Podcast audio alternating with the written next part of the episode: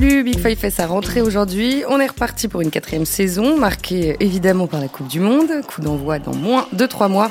Et avant ça, on va vivre la remise du Ballon d'Or et la phase de poule de la Ligue des Champions. Marseille retrouve la compétition cette saison. Premier match à Londres le 7 septembre face à Tottenham. Tottenham entraîné par Antonio Conte et c'est de lui dont on va parler aujourd'hui. L'Italien est arrivé euh, chez les Spurs moribond il y a moins d'un an. Il a réussi à décrocher la quatrième place en Première Alors quelles sont ses méthodes de travail? A-t-il beaucoup changé depuis ses titres de champion avec la Juve, Chelsea et l'Inter? Comment fait-il jouer Tottenham aujourd'hui? Antonio Conte est réputé notamment pour sa défense à 3, mais on va voir qu'il a aussi euh, pas mal fait évoluer son jeu. Et puis on se projettera sur le match euh, contre l'OM. À quel type de rencontre s'attendre? Comment Tottenham peut gêner les Marseillais? Alors euh, pour cette première de la saison, il y a uniquement des habitués de Big Five avec moi. Mélisande Gomez, Pierre-Étienne Minonzio et Timothée Pinon. Bonjour à tous les trois. Salut. Salut Marie. Salut, bonjour à tous. Vous connaissez la musique, vous avez le casting et le menu. Maintenant, on peut commencer. La compétition est une bataille et quand on va au combat, il n'y a aucune raison de rire ou d'être content. Il y a trois ans, dans le magazine L'équipe, Antonio Conte euh, se confiait sur sa personnalité, sur son caractère souvent euh, bouillonnant.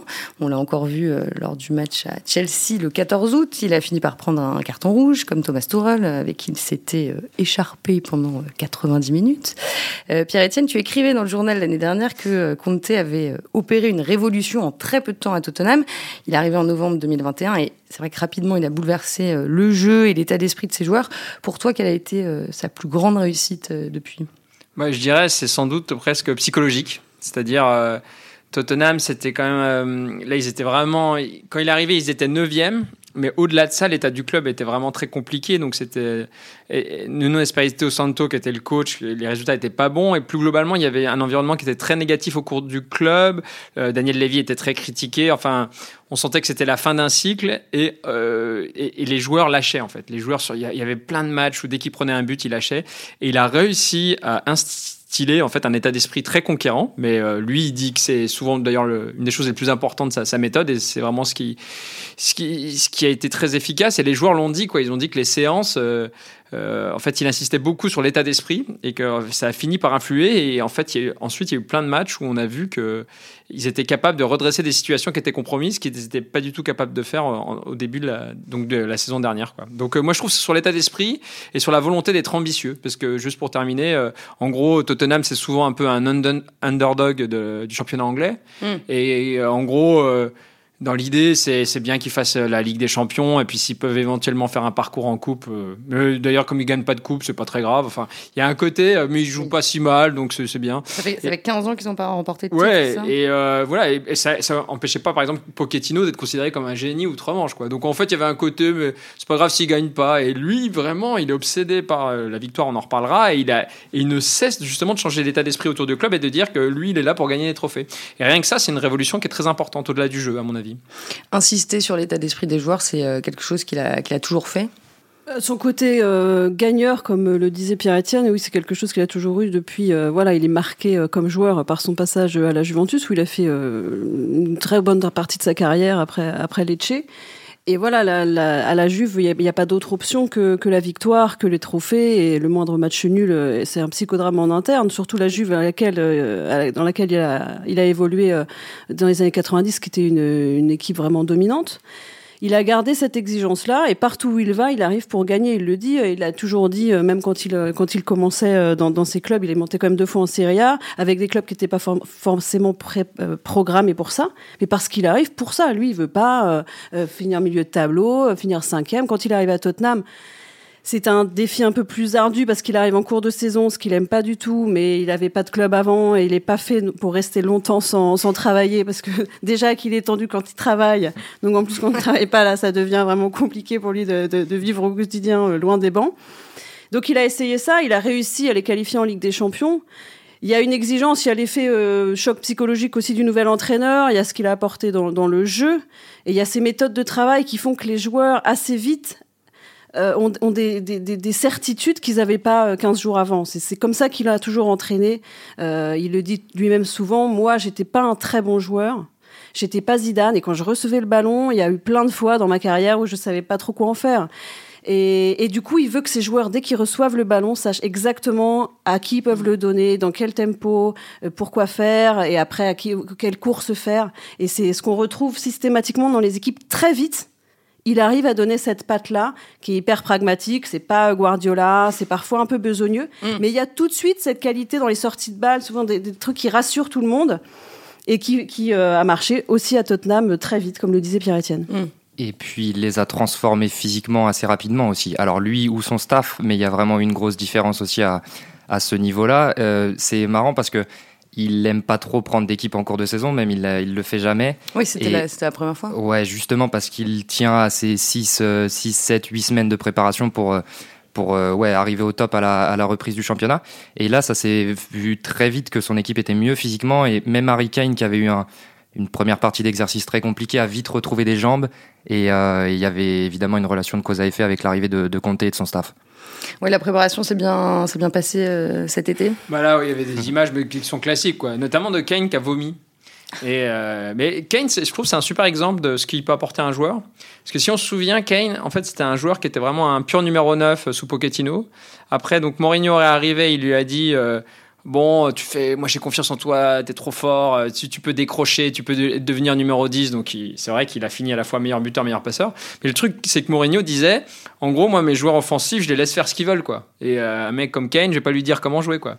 Et du coup, en fait, Kane, s'est retrouvé en énorme difficulté, bon, à cause de son transfert foiré euh, à Manchester City en début de saison dernière, mais aussi parce qu'il savait plus comment jouer du tout, il avait plus de repères du tout. Et c'est exactement ce que, ce que vous disiez. En fait, il a eu des, des certitudes dans le jeu, et là, il fait un super début de saison, quoi. C'est-à-dire qu'il a retrouver ses qualités devant le but, mais en même temps, il, utilise les qualités que Mourinho avait décelées de passe, mais en même temps, il mm. est hyper efficace. Quoi. Donc je trouve que, par exemple, ça c'est typique, il a remis Kane grâce à ses méthodes dans, dans le sens du jeu. Quoi. Vous parliez de préparation physique, effectivement, c'est un des socles hyper importants de compter, peut-être qu'on n'insiste pas assez souvent là-dessus, c'est ce qu'il veut, c'est des joueurs qui soient athlétiquement au maximum de leur capacité. Alors, on a vu les images de Ventrone, donc il, il a un préparateur physique historique depuis euh, depuis ses débuts, euh, qu'il avait à la Juve, Giampiero Ventrone, donc que, dont vous parleront euh, Zidane ou Deschamps à l'occasion, puisque il marque beaucoup les joueurs avec lesquels il travaille, qu'on appelle le Marine là-bas en Italie, alors que l'Italie a la culture déjà d'une grosse exigence en préparation physique, mais alors lui c'est encore vraiment le, le niveau du dessus. Donc il y a vraiment un énorme travail de fond et une espèce d'obsession au quotidien de Conte pour le corps de ses joueurs, la même qu'il avait lui quand il était joueur. Il était toujours hyper affûté euh, physiquement au point, donc euh, pas de ketchup, pas de mayonnaise, euh, pas de brown sauce au son d'entraînement. En Angleterre, quand il arrivait, il disait mais qu'est-ce que c'est que ça? C'est huile d'olive et vinaigre balsamique comme comme en Italie, les légumes, les peser tout le temps et amener des joueurs à leur maximum. Et c'est vrai que souvent, avec lui, on voit des joueurs qui sont capables de faire des choses qu'ils ne savaient pas faire forcément et qu'ils ne savent plus faire après. Euh, voilà, l'exemple le plus criant récemment, euh, c'est Lukaku. Mais des joueurs qui sont du coup physiquement hyper affûtés et au maximum de ce qu'ils peuvent faire. Et du coup, il, est, il est, persuadé qu'on ne peut pas rendre techniquement le mieux si physiquement on n'est pas, ce qui est vrai d'ailleurs. Hein. Et, et, il a cette exigence-là qui peut être épuisante euh, sur le long terme avec des joueurs qui sont pas trop dans, dans ce mood-là. On l'a vu avec Eden Hazard. Qu'est-ce que les joueurs en disent justement de, de, de, ces méthodes-là? Ouais, Déjà, il, je, je, on sait qu'il avait été un peu choqué par euh, l'état physique dans lequel il avait trouvé certains joueurs. Euh, lorsqu'il est arrivé à Tottenham. Donc évidemment, il a pas mis longtemps à leur rentrer dedans. Euh, et, ça avait un peu fait grincer des dents certains membres du vestiaire à Tottenham à l'époque. Euh, parce que quand les résultats sont là, ça va, mais dès qu'il y a une petite série de défaites, évidemment, on s'interroge vite sur la manière dont, le coach manage le groupe. Et je crois savoir qu'il a fait quelques pas vers eux.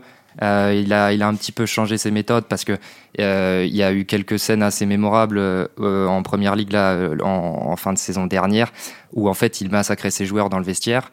Et pareil, ça avait fait grincer des dents en interne. Donc il a mis, il a pris quelques pincettes et maintenant, il attend la conférence de presse, parfois pour envoyer des messages, et parfois l'entraînement du, du, lundi ou du l'entraînement qui suit le match en fait. Donc il a légèrement adouci la méthode, euh, on a l'impression en Angleterre. Ouais, parce que son approche euh, très euh, méticuleuse, on va dire, a déjà lassé certains joueurs, même carrément énervés dans le passé. Bien sûr, c'est pas un, un, un, entraîneur pour construire et c'est pas un entraîneur pour durer. C'est un entraîneur pour gagner, compter et Jusqu'ici, euh, voilà, ça tient deux saisons et puis les joueurs, ils en peuvent plus. Ils sont aussi physiquement à bout et mentalement à bout parce qu'il n'y a pas que les exigences euh, sur euh, attention à ce que tu manges. C'est il est en permanence en train de crier, de répéter. Ses entraînements sont assez rébarbatifs. C'est des entraînements à 11 contre 0 parfois. Donc vous êtes là à vous placer. En fait, il met des cônes. C'est ce que vous faisait Saki. Il interrompt ouais, la séance pour dire mais là, t'es à 10, il, il à 10 cm près, ouais, t'es pas il bon. Il met des cônes en fait sur le, les trucs orange là sur le terrain. Et le ballon, en fait, à chaque fois, le, le ballon est un des cônes et il faut qu'il se place pour le pressing exactement au, au, l'endroit où il faut si le ballon est à cet endroit-là.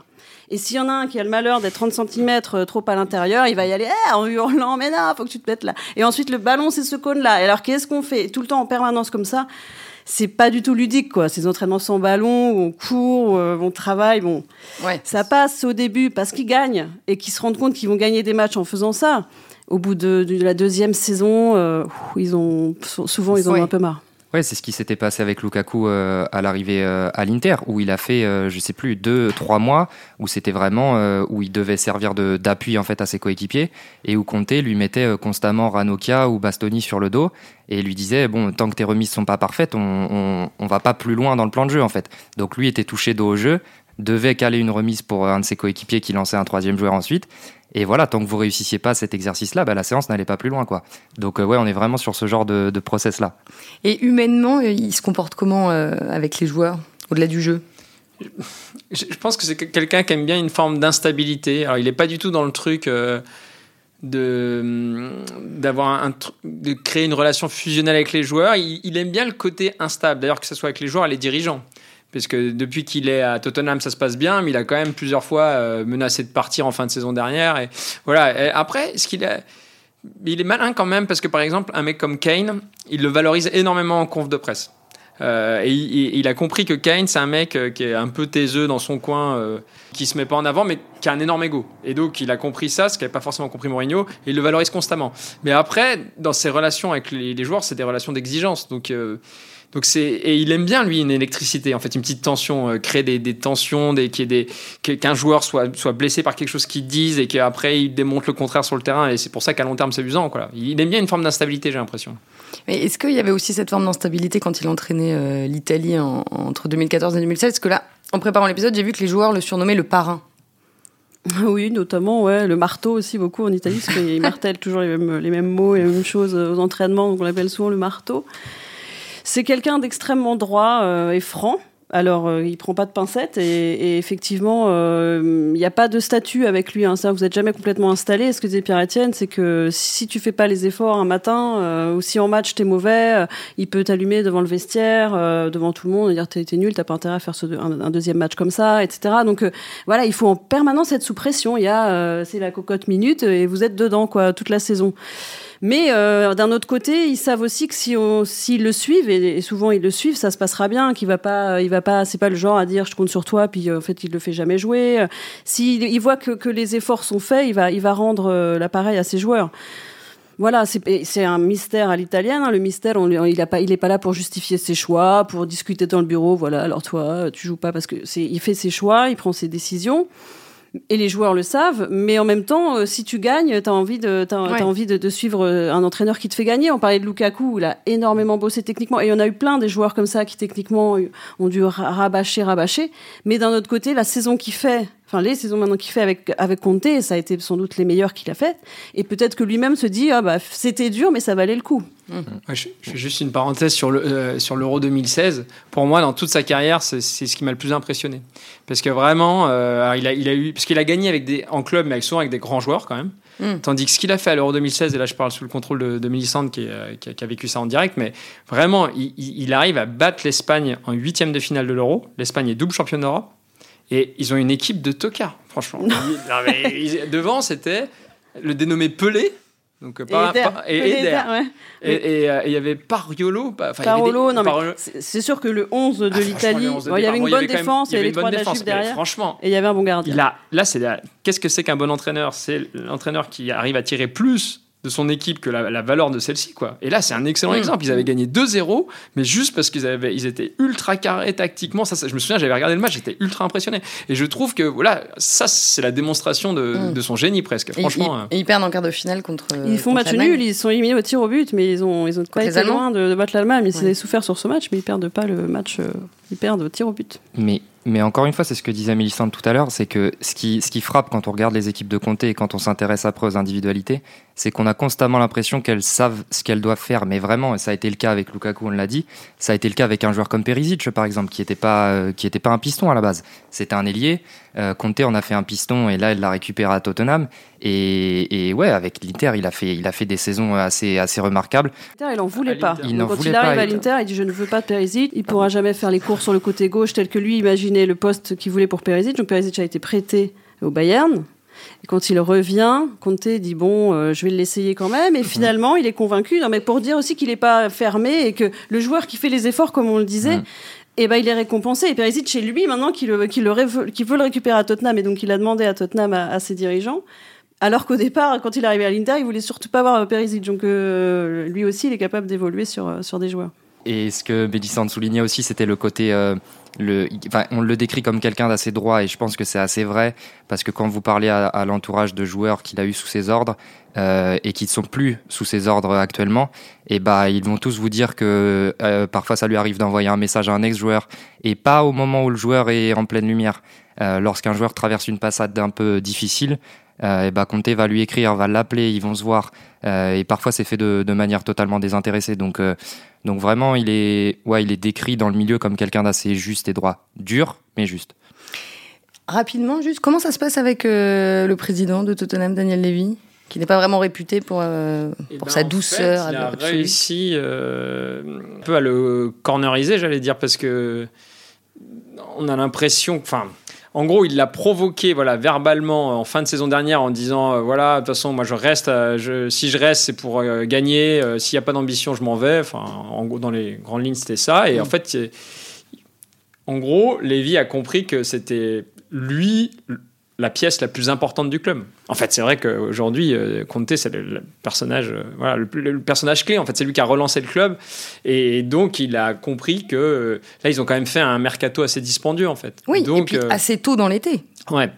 Donc, il- on a l'impression effectivement que Lévy a pris un peu de recul dans la gestion aussi, mais parce qu'il y a, il y a eu d'autres personnes désormais qui, gèrent le mercato. Euh, mais euh, voilà, bah, je, pense que je pense que voilà, je pense que Lévy accepte les provocations, que ça va pas forcément lui plaire, mais qu'il a compris qu'il avait euh, là un manager capable de ramener son club vers les sommets, quoi. Et a priori, le tournant, c'est vraiment ça. C'est que euh, à l'hiver dernier, euh, certains, certains employés de Tottenham ne savaient pas si Conte ferait une deuxième saison. Et, a priori, l'un des tournants, c'est quand Lévy, en fait, quand Conte obtient la garantie de la part de Lévy, qu'il va y avoir des investissements assez euh, massifs sur le mercato. À partir du moment où Conte comprend ça et a l'assurance que ça va être fait, là, il commence à se projeter sur une deuxième saison. Mais il faut bien se souvenir qu'il y a quelques mois de ça, on savait même pas s'il allait, s'il allait démarrer l'exercice en cours, quoi. Alors, il y a dix ans, dans France Foot, euh, Conte a expliqué euh, les principes de sa philosophie de jeu. Vous en avez un peu euh, parlé, mais lui, il le, résumait en trois axes. Euh, garder le ballon, imposer l'initiative et évoluer le plus possible à une touche de balle. Dans quelle mesure vous pensez que, que sa philosophie a évolué? Garder le ballon, c'est pas forcément, une équipe plutôt de transition assez rapide, euh, donc c'est pas un jeu de possession. Euh, le jeu en une touche, oui. Enfin, sur les sorties de balles, c'est vrai qu'il les travaille énormément, hein, euh, et c'était ce qui était sans doute le plus spectaculaire de l'Italie euh, en 2016. Même si encore Tottenham, il y a des transitions qui sont vraiment parfois extrêmement impressionnantes dans, la, justesse technique et la manière qu'ils ont de se trouver. Donc ça, il le travaille. Il faut qu'en une touche, il puisse mettre.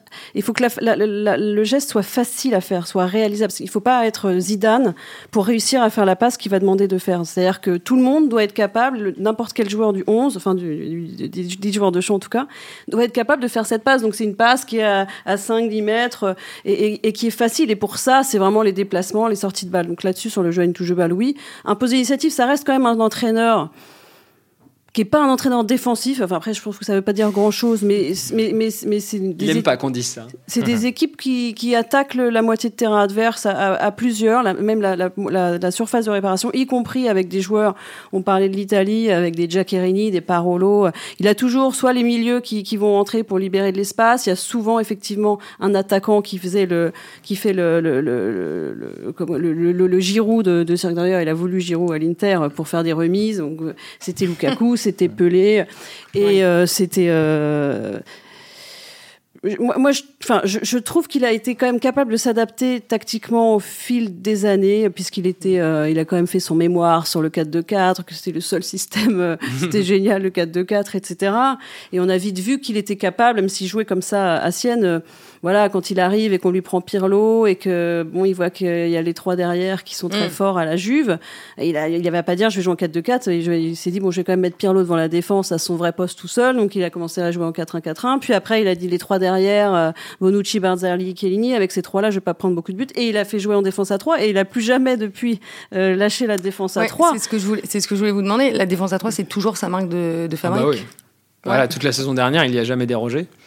Euh, et puis même, euh, là je parle sous le, sous le contrôle de Mélissande, mais à l'Inter, c'était... euh, Après, la différence par rapport à, à Tottenham, c'était 3-5-2 à l'Inter, puisqu'il faisait jouer euh, Lukaku Donc, et Lautaro Lautaro Martinez. Martinez. Et là, il a, il a, c'est plus effectivement un 3-4-1-2 où il y a Kane qui, qui joue un peu en retrait des, des, deux- des deux autres, ou 3-4-3.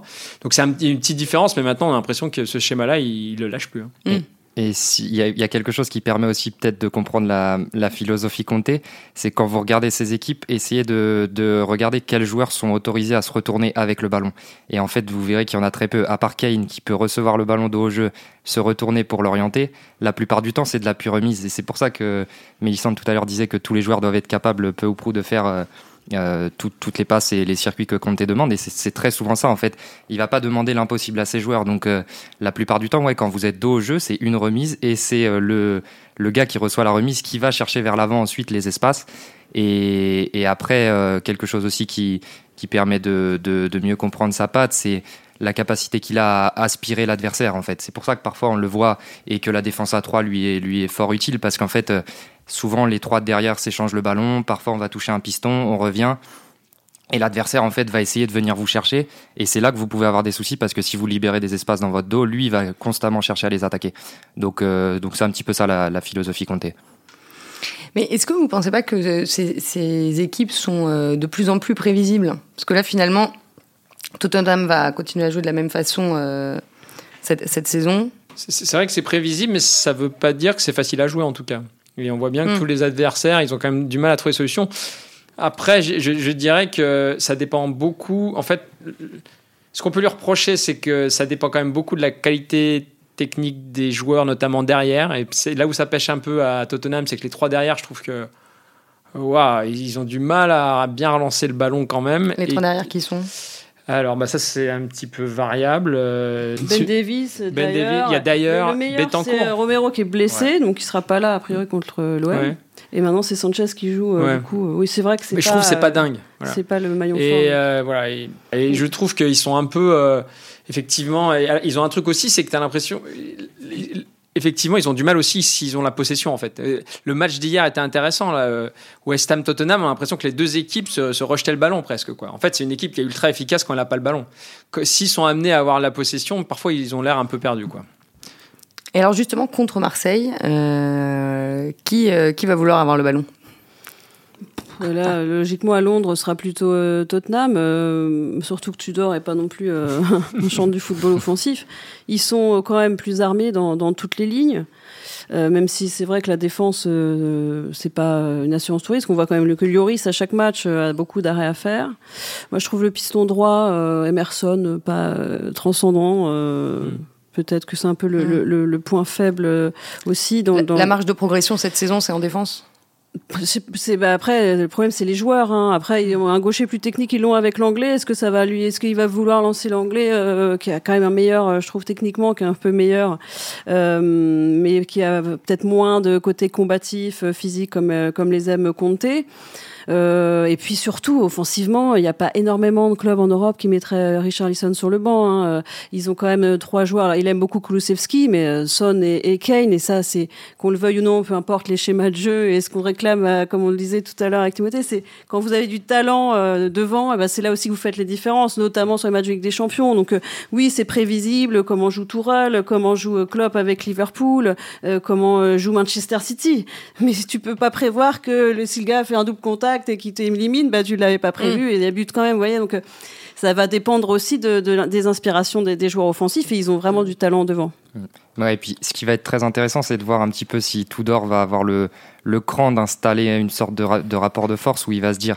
Parce qu'en fait, s'il décide d'aller presser Tottenham, on le voit, Tottenham, parfois ils sont en difficulté face à certains pressings. Quand bien même Conte prévoit des circuits et, et que c'est l'un de ses points forts, par exemple à, Nottingham, euh, Nottingham a imposé un gros gros pressing avec l'intensité que l'on sait en première ligue. Et là, on a vu Tottenham en difficulté. Mais le risque, si vous faites ça, c'est que s'ils franchissent le premier rideau, euh, derrière, vous, vous allez libérer des espaces et on en revient à ce qu'on disait tout à l'heure. Donc, est-ce que Tudor va se dire, OK, on y va quand même, mais alors là, il faut qu'il soit sûr de, de, ce qu'il fait et, et, en plus, vous avez ce, ça peut être intéressant de les presser parce que c'est les, les rares moments où vous allez pouvoir profiter d'un déséquilibre dans les équipes de Comté. Si vous récupérez le, ballon haut, si vous commencez à faire tourner derrière, l'équipe elle est en bloc, elle est bien placée, ça va être très compliqué. Mais encore une fois, vous avez le revers de la médaille de vous dire si le pressing échoue, derrière on s'expose. Donc euh, c'est vraiment ce rapport de force là qui va être intéressant à observer, je pense. Le 11 de départ sera une interrogation aussi, parce qu'il y a vraiment un, et le match d'hier l'a encore prouvé. Il y a quelque chose d'étonnant dans cette équipe de Conte, c'est le, c'est qu'il ne fait pas tourner quoi. C'est un truc de, un truc de fou. L'anglais, il doit avoir 4 minutes cette saison. Même, et même sérieux. Et Richard Lisson n'a pas été une fois titulaire, alors que quand il est entré, il, était excellent à chaque fois.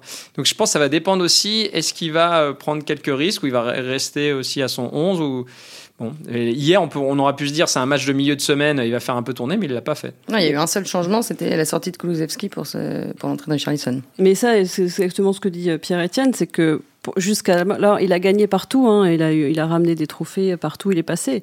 Mais maintenant, on l'attend aussi euh, en Europe. Oui. Et euh, il a jamais eu à jouer une saison avec euh, là le, tunnel qui, qui attend euh, Tottenham et qui attend tous les clubs qualifiés en Europe jusqu'à la Coupe du Monde avec des matchs tous les trois jours. quand il est champion avec Chelsea, il n'y a pas de Coupe d'Europe. La saison dernière, ils ont vite été éliminés pour pouvoir accrocher la quatrième place. Son meilleur résultat en Ligue des Champions, c'est un quart de finale en 2013 avec la Juve. Et avec la Juve qui était quand même armée pour faire pour faire mieux que ça. Donc euh, même quand la finale de, de l'Europa League était à Turin, il a été éliminé en demi euh, par Benfica, je crois. Enfin à chaque fois contre des équipes plus armées. Euh, là, avec l'exigence physique de la Première Ligue et la Ligue des Champions qui vient se, se affoler un peu le calendrier, il va falloir qu'il fasse du, du, turnover beaucoup plus que ce qu'il fait actuellement, sinon c'est intenable. Et donc ça va être une interrogation, voir comment il va gérer les corps de ses joueurs et le mental de ses joueurs sur ces semaines qui arrivent. Est-ce qu'il va être capable de trouver les ressources et de, et de faire assez de, de changements alors qu'il n'est pas très fan de ça, effectivement, pour euh, bah, pouvoir gagner sur les deux tableaux. Et, la saison où il est champion avec l'Inter, il y a clairement un avant et un après élimination en Ligue des Champions. On a l'impression que Conte, il a besoin aussi de pouvoir travailler à l'entraînement pour mettre des choses en place intéressantes le week-end. Et mm. quand vous jouez tous les trois jours, c'est beaucoup plus compliqué de le faire. Et, voilà, quand vous, ouais, vraiment, quand vous parlez aux fans de l'Inter, ils vont vous dire, bah oui, à partir du moment où on a été éliminé en Ligue des Champions, on a compris qu'on allait pouvoir être champion. Dès, la phase de poule en plus. Et il y a les chiffres aussi qui sont un petit peu, euh, un petit peu inquiétants pour les fans de Tottenham, c'est que, c'est que je crois compter c'est autour de 1,40 points par match en Ligue des Champions depuis le début de sa carrière, là où en championnat il est entre 2 et 2,5 quasiment quoi. Donc il y a quand même un gap euh, assez impressionnant à ce niveau-là. Est-ce que les objectifs ont été affichés euh, officiellement au début de la saison? Je n'ai pas l'impression, mais lui, il dit toujours qu'il veut gagner. Alors on peut penser que ça peut être une coupe. Voilà, ça peut être. Euh, parce que si, il faut être honnête que là en championnat, ça va être quand même compliqué, surtout vu le début de saison de City. Euh, voilà, donc je pense que lui, il veut des titres. Euh, je pense que c'est quelqu'un qui veut gagner pour pas perdre. ça fait partie de ces personnalités qui, qui souffrent tellement d'une défaite cuisante qu'en fait, c'est une drogue pour lui les trophées. Donc voilà, je pense que le plus, les, les plus légitimes et le plus le plus raisonnable, c'est euh, une place en Ligue des Champions en fin de saison et puis essayer de, de, décrocher une coupe. Mais est-ce que vous le voyez, euh, comment dire, réussir à mener de front euh, la Ligue des Champions et la Première Ligue euh, à fond toute la saison? Bah, c'est ce qu'on disait, c'est la grosse interrogation. Ouais. C'est la grosse interrogation parce que jusqu'ici, euh, il l'a pas fait. On sait que lui, dès que dès que le match est terminé, le lendemain matin, il n'y a pas de décrassage. Il y a, alors la semaine prochaine, on joue contre eux. Il va falloir faire ci, ça et ça parce que lui, il est bon à droite et lui, il est bon à gauche. Et du coup, ils sont tout de suite projetés sur l'adversaire. Ils travaillent effectivement toute la semaine. Bah là, ça va être tous les trois jours. Il va, il va pas pouvoir autant rentrer dans les détails. Il va pas pouvoir autant s'appuyer tout le temps sur les mêmes. Donc c'est un vrai, un vrai défi pour lui aussi. Et je crois que c'est un défi qu'il a envie vraiment. Il a envie de prouver qu'il est capable de, de faire du chemin en Europe aussi. Bon, on aura évidemment l'occasion euh, d'en reparler dans Big Five. Euh, bon, on va s'arrêter là. Merci à tous les trois, Mélisande Gomez, Pierre-Étienne Minondio et Timothée Pinon. Merci aussi à Antoine Bourlon pour la réalisation. Et oui, on continue avec la même équipe. Et puis merci à vous d'avoir écouté le premier épisode de la saison. N'oubliez pas que vous pouvez retrouver Big Five sur le site de l'équipe et aussi sur Apple Podcasts, Spotify, Deezer et toutes les autres plateformes. Abonnez-vous, laissez-nous des étoiles et des commentaires. À très vite.